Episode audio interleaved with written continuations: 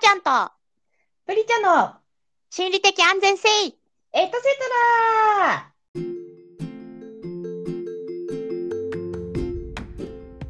はい、こんばんは、はーちゃんです。こんばんは、プリちゃんです。なんかさ、私たち前からあのアンカーのさ、今月のお話テーマみたいなのが出るとさ、はいはい。こちょこ参考にさせていただいておりますが、今回さ、自分流節約術っていうテーマがあったの。うんうん。でさ、節約かと思って、きっとさ、無意識のにも意識的にもいろいろやってるんだろうけど、なんかまあ節約っていうと一見、あの、金銭的な節約って思うけど、うんいろいろさ、時間の節約とか、スペースの節約とか、まあ日頃の工夫は全て節約術なんじゃないかって思ってきたんだけど、あうん。あ、なるほどね。はそうはいはいはいはい。そうそう。まあなんか、節約って、まあイコール効率的かじゃないけど、そういうのにも似てるかなと思って。そうだね。そうそうだね。なんか私、お金のことしか考えてられなかった。ね節約ってそういうイメージあるけど、なんか、いろいろあるなと思って。でさ、なんか、そう自分の日常生活を振り返ってみたんだけど、うん。もうこれはね、金銭的な節約にもつながってるかもしれないんだけど、あの、私、歯ブラシをでね、歯を磨くときに、うん。結構さ、強く、こう、歯にブラシを当てちゃう癖があって、うん。あの、歯がすぐ開いてきちゃうの、歯ブラシのうん。毛先がね、こう、開いてきちゃって、で、歯ブラシってさ、一般的にだいたい1ヶ月ぐらいが継続して使用する目安って聞いたことがあって、まあ普通に使ってたら1ヶ月ぐらいは持つはずだと思うんだけど、結構2週間くらいで毛先が開いてきて、あ、そろそろ変えなきゃなって思っちゃうことがあって、うん。なんか硬い歯にすれば、硬いあの毛にすればさうんうん、開くのがあんまり抑えられると思うんだけどうん、硬いのは硬いのであんまり好きじゃなくて、うん。で、まあね、こまめに歯ブラシ変えなきゃいけないのが困るなと思ってたんだけど、うん。最近いい歯ブラシを見つけまして、ほクリニカさんの歯ブラシなんだけど、う。うん。持ち手のところに、なんだろう、なんか、穴が開いてて、穴？うん。う んなんていうかね、関節みたいのがあるの。腕とかでいう関節みたいなのが。ブラシに？そうそうそうそう。なんかこう、イメージとしてはこうパキッパキって歯ブラシが、うん。なんか上半分が折れるみたいな。うん。で、それを折らないように歯を磨くのがちょうどいい力の入れぐらいで、力を入れすぎるとそれがパキって、まあ音を出してちょっとししなっちゃうというかパキって折れちゃうのね。うん。だからそれが、まあ、折れるとすごく歯が磨きづらいからさ、自然とそうならないように、軽い力で歯にブラシを当てることができて、まあ、結果として歯も、まあ、毛先も広がらないから、まあ、長くその歯ブラシをね、使用できるっていうことになっていて、へすごいこれおすすめで、なんかよく毛先が開いちゃうとか、なんか歯にちょっと力、歯磨くとき入れすぎちゃうっていう方は、このクリニカの押すと勝ちっていう 歯ブラシをぜひ、あの、試していただきたいなと思って。それ本当に押すと勝ちっていう歯ブラシっていう歯ブラシなの？ごめん、商品名が今、どうって言ったんだけど、でもパッケージに、カチッと言ったら力の入れすぎです、みたいなことが書いてあって、なんか音が鳴らないように、こう、パキッと言わせないように歯を磨いてくださいねっていう触れ込みだったの。なるほど。あれだね、じゃあそのなんていうの、まあ、ペンでいうところの筆圧矯正そうそうそうそうそうそう、まさにそんな感じ。をちゃんとそのパキってなることで教えてくれるっていう。そうそうそうそえー、まあそれいいね。だって歯も歯ブラシもねそうだけど歯もやっぱ歯茎とか痛めるんだろうしう。ね。そうそうそう。非常に強いとね。そうなのよ。へなんか、はーちゃん、歯ブラシお気に入りのメーカーとかブランドとかある？ー何にも気にしたことない。結構何でもいける人？そうだね。まあ、そうだね。ただ私の中でその一番安いやつは絶対に買わないって決めてて、うんうんそのいっぱいいろんな価格帯があるじゃない？うんうんうん例えばそのなんか300円で売ってるものもあれば100円で売ってるはいものもあるはいはい。に一番安いものは買わないって決めてうんるけど、うん。だから3番目ぐらいのやつを買うっていうルールはある。いやでもわかるかも。なんか、そうだよね。うん、え、それってさ、歯ブラシだからっていうよりも一般的なものの買い方としてっていう感じ？そうだね全部そうかもしれないね。小竹梅だったら竹行くかなってことでしょ？そうだね。そうだよそう。ね。うんそうわかるわかる。そうだねそういうことよだからね多分私今自分がそのどこの歯ブラシを使ってるか全然分かってない今思い出しても何か分かんないね私なんかずっと恵比寿っていうブランドのすごいこう、たくさんさあの歯歯ブラシって3列とか4列とか5列とかさ毛があのどんどんワイドなやつとか狭いやつとかあるじゃない、なんかそのワイドのやつが結構なんかすごくてモサモサしてるやつすごい細い毛がわーって、うん。あのついてるのが好きだったんだけど、うん。まあねそういくら磨いてもどんどん毛先広がっちゃうから今クリニカでねちょっと矯正中でよし力の入れ方覚えたらそううん。また戻れるからね。戻ろうと思ってそう。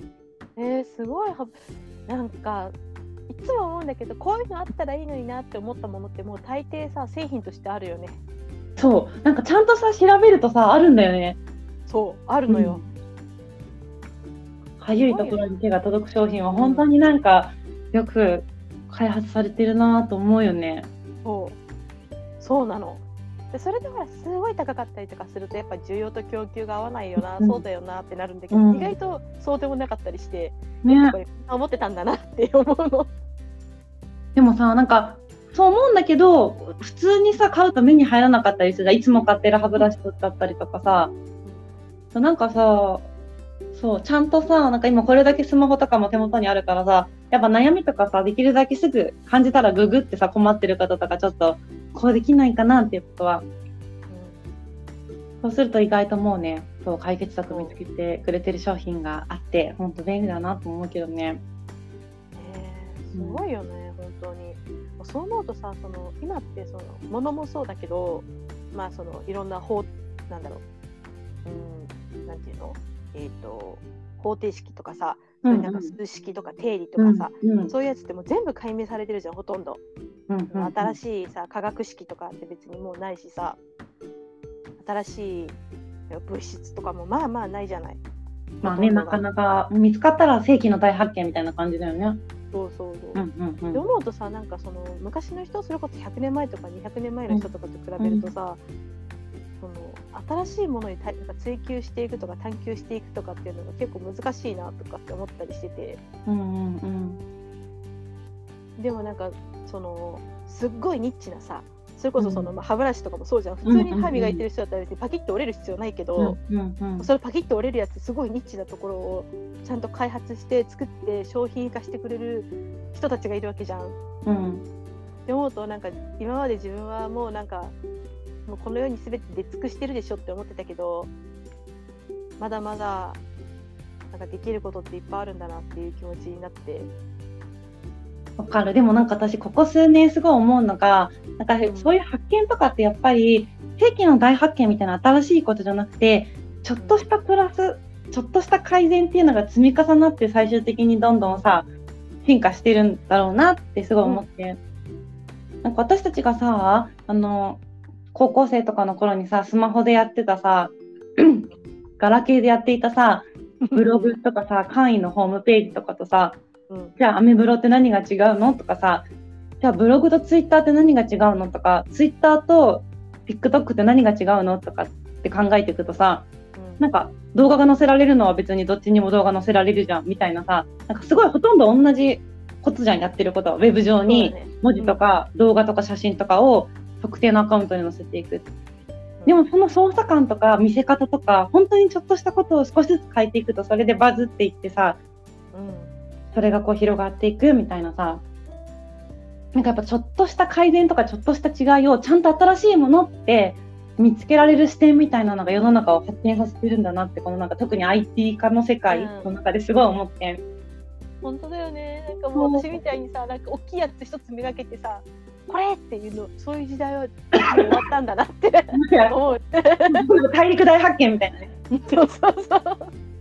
そう。もうなんか言ったよね。知ってた地球ってね平面なんだよみたいな感じの。さ大発見みたいな感じで。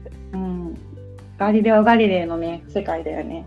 そう。何言ってんの？地球丸いぜとか言っての時代ではないんだよね。もっとなんかこう身近なところで一個ずつやっていくっていう。そうそう。なんかそれをえそれってもうあるじゃんとかそれってあれと同じじゃんって私なんか思っちゃいがちなんだだったんだけどあそういう時代じゃないんだなと思ってちょっとでも違ったらもうそれって新しいことなんだみたいなさ、そうだね。うん、やっぱそういうところでパッとこう新しいとこ見つけていけるとかさそこをなんか一回手に取ってみるとかさそういうのができる人がまた次の世界に行けるんだろうなって感じ、ねそう本当そうなんだろうね。で前と一緒じゃんみたいなのはもうダメなんだよね。めっちゃそ面白い。あのね私はねそのあの今プリちゃんがさその、まあ、お金の説にもちょっとなってるっていう話をしたじゃない？歯ブラシ、私はそれ逆にお金を使ってるんだけどうん。あのね私はとにかく寝るのが大好きなわけはいはいはこの間もその特技寝ることっていう話だけど、い。うんうん家にいてもうずっと眠りたいのねうん。もう正直仕事なかったらずっと寝てたいし、うんなんなら週5日とかではいいなって思ってるぐらい眠りたいのうんうんうん。で、まあ、いかに眠れる眠りを取れるかって考えた時にやっぱり会社の近くに住むことじゃないうんうんうん。っていうので私はそのお金を払ってその時間を買ってるわけねうんうんうん。時間を節約してるわけはいはいはいはい。往復の会社に往復行くうん時間とするために、まあ、お金を払ってちょっとね、うんうんうん。電車で1時間乗りゃねまた安く安く借りられるかもしれないけれどもちょっとお金を払ってでも近くに住みたいそれだけ睡眠を取りたいっていう強い思いが、うん私は逆にお金を消費して時間を節約しているわけなんですね。確かにそういう節約もあるよね。うんあとなんか私はストレスの節約みたいな意味で、うんなんかバスタオルをやっぱ洗って乾燥機かけても、なんか分厚いバスタオルだとなんか乾ききらないみたいなのがすごいストレスなの。はいはいわかるよわかる。追加でかけなきゃとかさ、あ今日湿度高いからまた乾かないみたいな。うんねえ、だからやっぱ薄めのバスタオルを買うことに最近してて、うんうんサイズはちゃんと大きいんだけど、あの、なんか今結構さ、なんかニトリとかさ、フランフランとかでもさ、乾きやすいタオルみたいなのをたくさん売っていて、はい。うん。あの、なんて言うんだっけ、四国のタオル。今治。今治タオルのシリーズとかで、本当にこう、一旦もんめんじゃないけど、あえてふかふかさせないタオルみたいな。うんうんわかる。なんかペペラッとしてるんだよね比較的そうそうそうそうそう。で、なんか結構ああいうのってなんかし乾燥機とかかけても生地も強かったりして、うん。なんかすごい、あの、ストレスが減ったなと思って、しっかり乾く。乾燥機一回でしっかり乾くっていう。でタオルも結構さその捨て時がわからないというか、うん。使えるっちゃ使えるしなみたいな、うんその横で汚したりだとか、うん。そのもう生乾きの匂いがもう取れないとかさなんかそうなんかまあそういう何かしらのトラブルというかなんか起きない限り、なんかこう雑巾にもしづらいしうん。って思うけどなんかやっぱ年々タオルも進化してるからさ定期的にやっぱ買わないとなっていう気持ちになって、なんかさ、タオルとかさ、結構インナーとかさ、T シャツとかさ、ガシガシガサガサ洗うものってあるじゃん。うん。ああいうのってさ、はーちゃんが言った通りさ、捨て時がわからなくってさ、うん。でも自分の中でささすがに何回来たらさ、なんかもう捨ててもいいかな、みたいなさ、うん。感覚とかさ、あるじゃん。なんか、ね。見た目だけじゃわからないっていうかさ、そうだねうん1軍から2軍に落落ちる瞬間がある。そうそうそう。なんかまあさすがにさ、穴が開いたりして分かりやすいことがあったら捨てるけど、今の洋服なかなか穴なんてさ、うん。開かなかったりするしさ、なんか白いさ、T シャツとかだとさ、なんか色あせてるかどうかも分かんなかったりしてさ、そうそうそう、ずっと使っちゃうじゃん、タオルとかうも。ん。なんかふと思い出したんだけどさ、なんか自分が社会人になったばっかりの頃に、なんか IT のあの最新技術みたいな感じで、うんなんかナース服に IC タグをつけるみたいな技術があって、うんナース服っていうか、病院のそういう理念関係？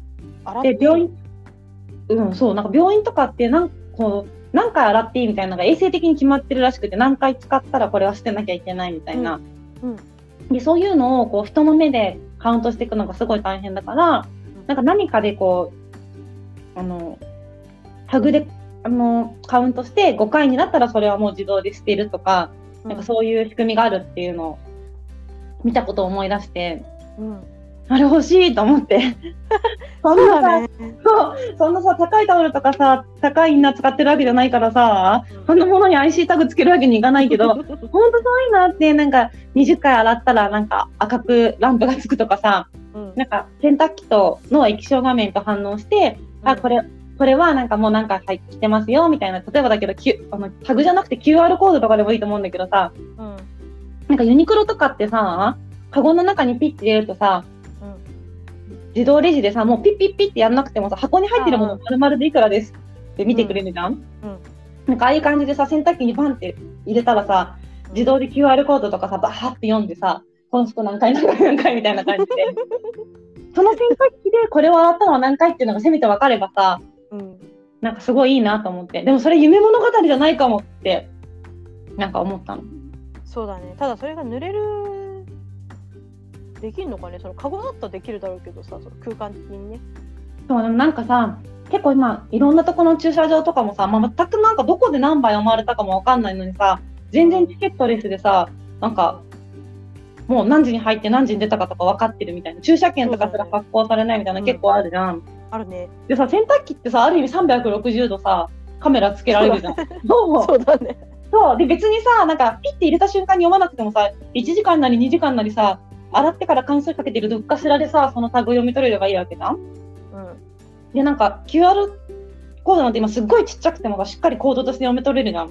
うん。なんか大きい目にしちゃうとさ、なんかこう折り目がついたりするときにさ、読んだりするの大変そうだけどさ、ちっちゃいタグならいけるんじゃないかって私は思って、確かにねその技術に期待をしている。別に全然家電メーカーの研究者とかじゃないけど。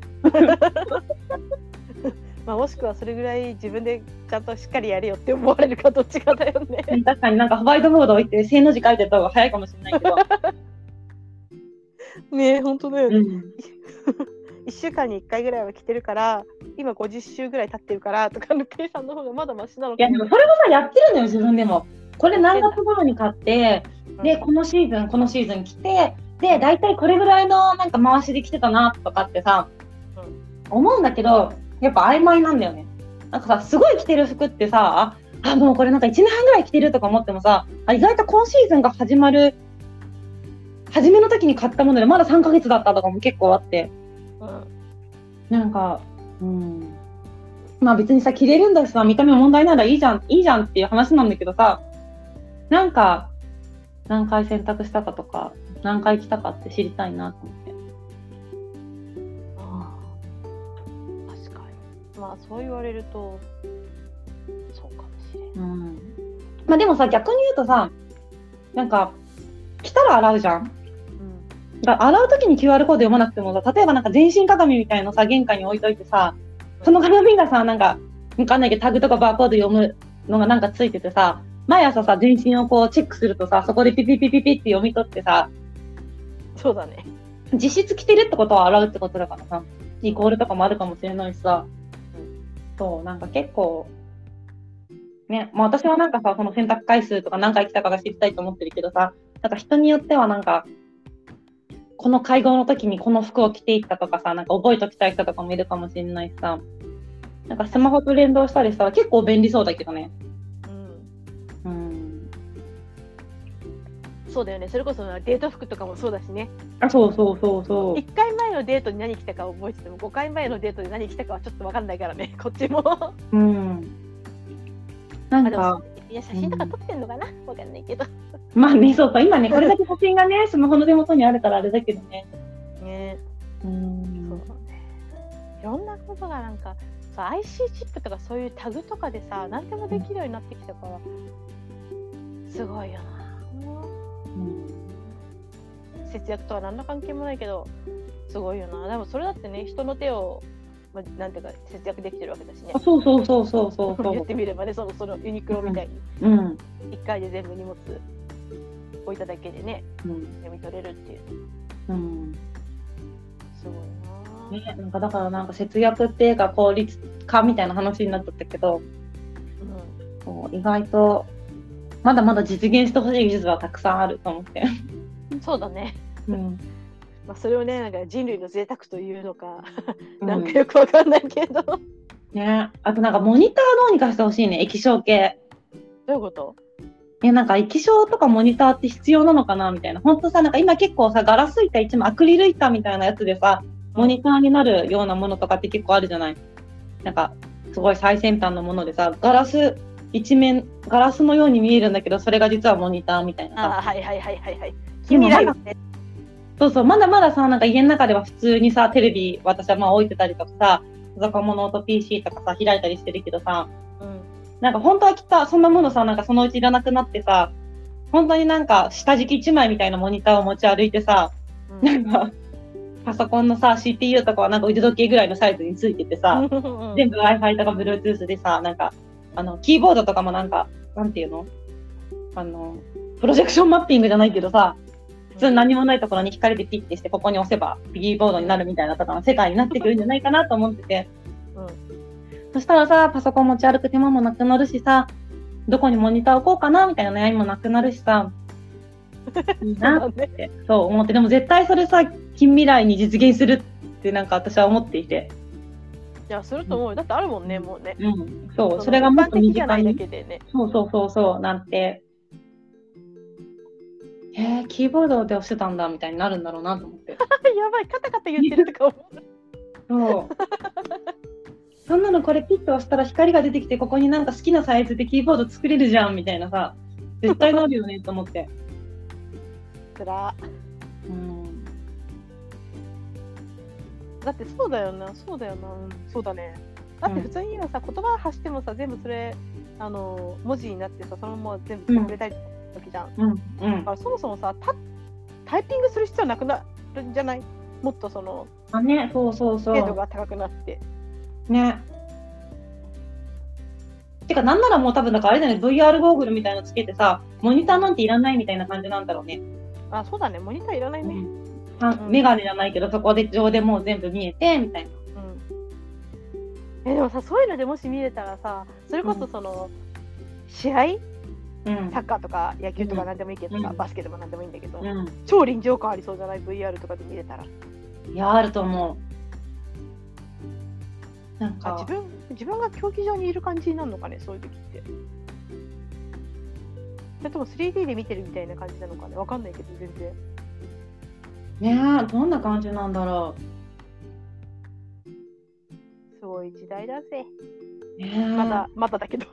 そうね。あ、でもさ、そうそうそう。結構なんかさっきの歯ブラシの話じゃないけど、あるといいなっていうものは、ある世界でさ、なんかそういう最新技術とかもさ、最先端のところではすでに実現してるからさ、うんハッチャーの言う通り、いいつ身近にそれがやってくるかっていう日がさ、うん楽しみだよね。楽しみだよね。うんまあ、ドラえもん好きなはーちゃんとしてはきっと想像される道具が、秘密道具がいっぱいあるんだと思うけど。そうだね。まあ、まずもしもボックスからだよね。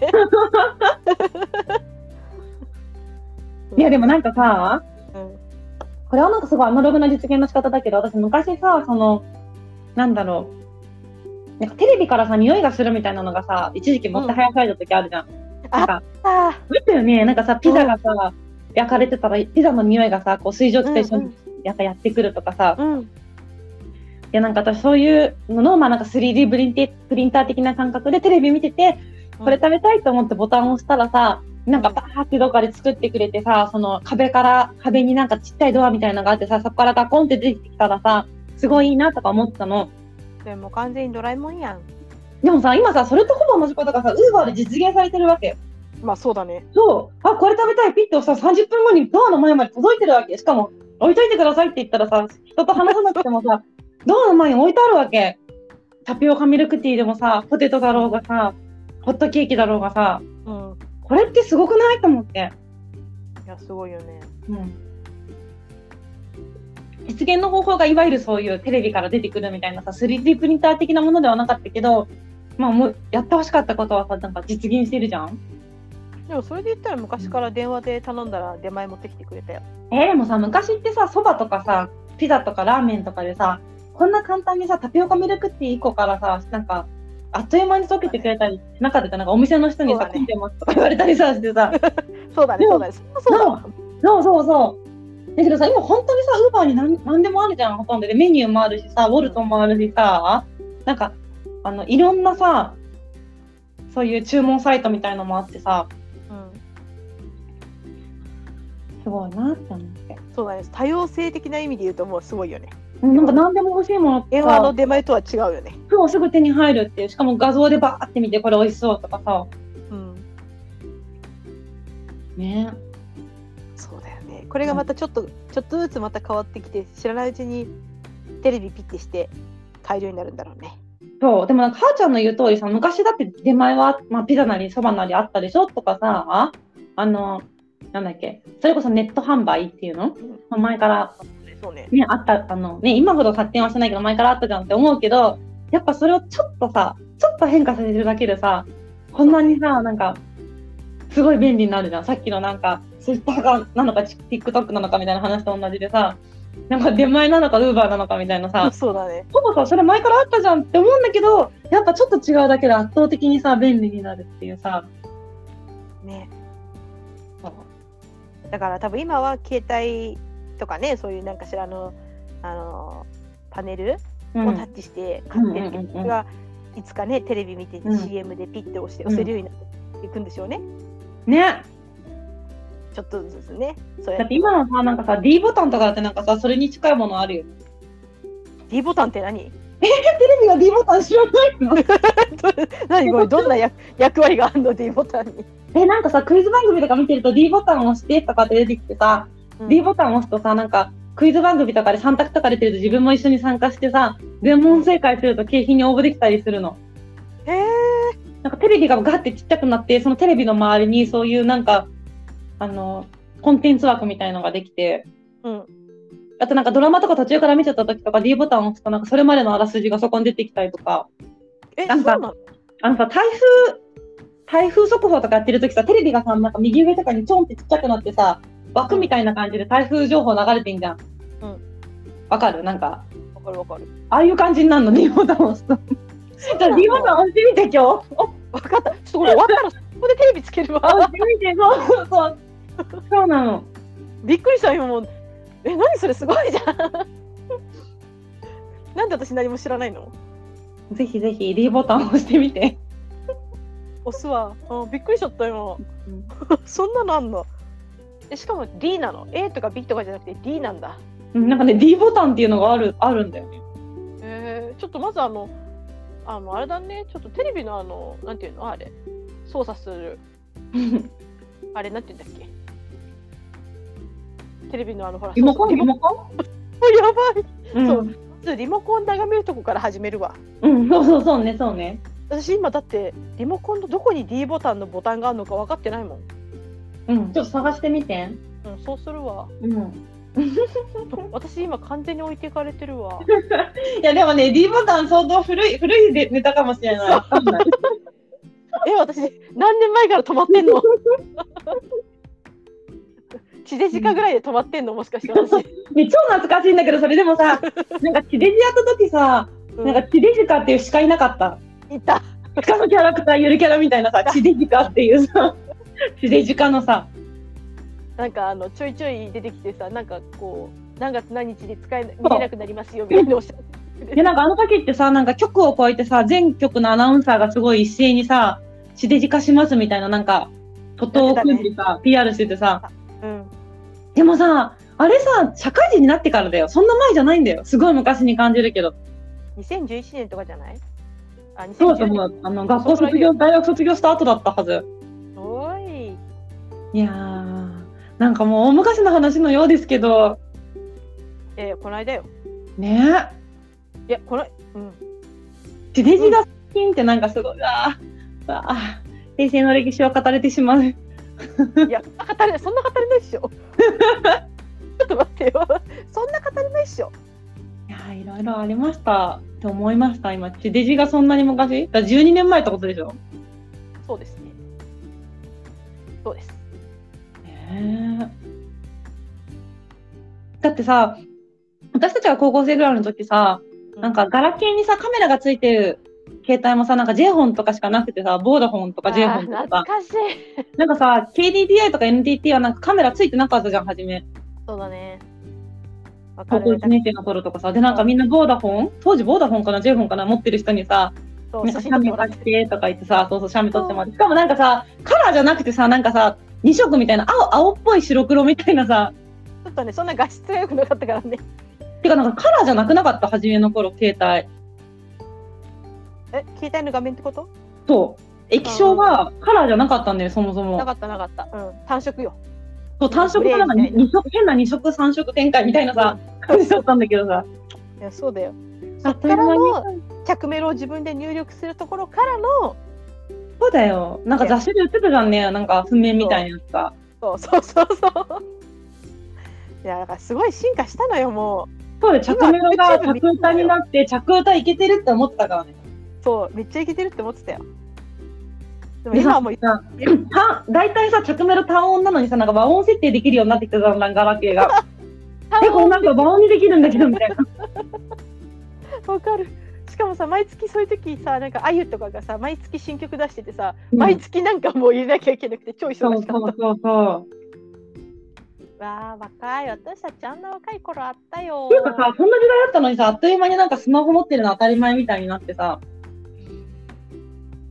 ごくない？だって今の子なんてもうさ、幼稚園入る前から iPad 使いこなしてるんじゃない？いやそうでしょうね、うんそれで多分ちっちゃい時なんか動画っていうかその見てるんでしょうねビデオみたいなのそう。私たちなんてあの白黒って思うけどさ。いやーっていうことで、なんかあっという間にね、そう、時代は移り変わっていくから、さっき我々が言ってたようなやつもそのうちすごい身近になってることでしょそうだねう。うん。あのわちゃんと置いてかれないについていかないとね。うん、はーちゃん、とりあえず、じゃあ終わったら D ボタンを押してみてください。そうだね。あまずテレビつけるね。クイズ、クイズボ、クイズ番組の時とか楽しいと思うよ。本当ちょっとクイズ番組、番組表で探すね、うん。なんかありがとうね。やばいもう私が一番遅れてた。こんなに 知ってしまった。ありがとう。なんかいろいろと勉強になった今日は、うん、ねえ、なんか。だから今さ、こういうの撮っとくと、ほんと10年後とか聞いてさ、うわーみたいな感じになるかもしれないよね。こういうのが出て言ってるみたいな、あるよね、普通に、みたいな。あ やばいどうしよう、ね。その可能性はあるよすごくあると思うね、うんうん。そうやってねはい時をと時を超えていきましょう私たちとそうですね、時を変えていきましょというわけでう。はい。今週はこの辺りはい。今週もこの辺りで。じゃあ私今から D ボタン見ますので皆さんもよかったら D ボタン確認してください。知ってるから。じゃあみんなまた来週お会いしましょう。はい、バイバイ。バイバイ。